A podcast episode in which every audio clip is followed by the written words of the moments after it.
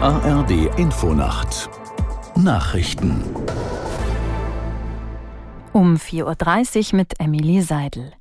Der Vermittlungsausschuss von Bundestag und Bundesrat hat für eine neue Version des umstrittenen Wachstumschancengesetzes gestimmt. Es muss nun noch einmal durch Bundestag und Bundesrat.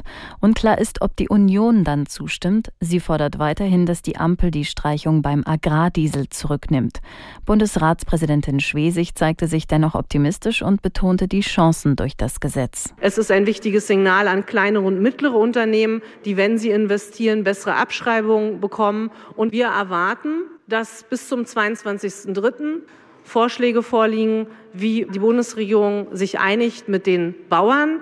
Sowohl die Bundesregierung als auch die Ampelkoalition haben noch mal deutlich gemacht, dass sie mit den Landwirten im Gespräch sind. Bundesratspräsidentin Schwesig. Der Bundestag debattiert heute über weitere Hilfen für die Ukraine. Bundeskanzler Scholz lehnt es nach wie vor ab, Taurus Marschflugkörper an die Ukraine zu liefern. Aus Berlin Uli Haug. Es gibt offenbar Bedenken, dass die Marschflugkörper mit 500 Kilometern Reichweite auf russischem Gebiet einschlagen könnten. Völkerrechtlich wäre das legal und auch technische Fragen beim Einsatz der Taurus Marschflugkörper durch die Ukrainer scheinen lösbar. Wir wissen aber beispielsweise nicht, ob die Bundeswehr tatsächlich noch 600 funktionsfähige Marschflugkörper besitzt. Der europäische Satellit ERS-2 ist am Abend in die Erdatmosphäre eingetreten und in den Nordpazifik gestürzt. Der Absturz war erwartet worden. Aus Baden-Baden Uwe Gradwohl. Die meisten ausgedienten Satelliten werden gezielt über Meeresflächen zum Absturz gebracht. Dem Satelliten aus den 90er Jahren fehlten die dafür notwendigen Triebwerke.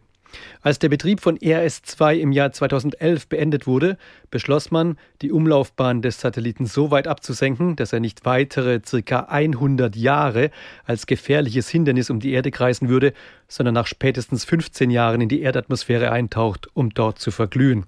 In der Fußball-Bundesliga wird es vorerst keinen Investoreneinstieg geben. Das DFL-Präsidium hat auf einer Krisensitzung entschieden, die Verhandlungen dazu nicht weiterzuführen.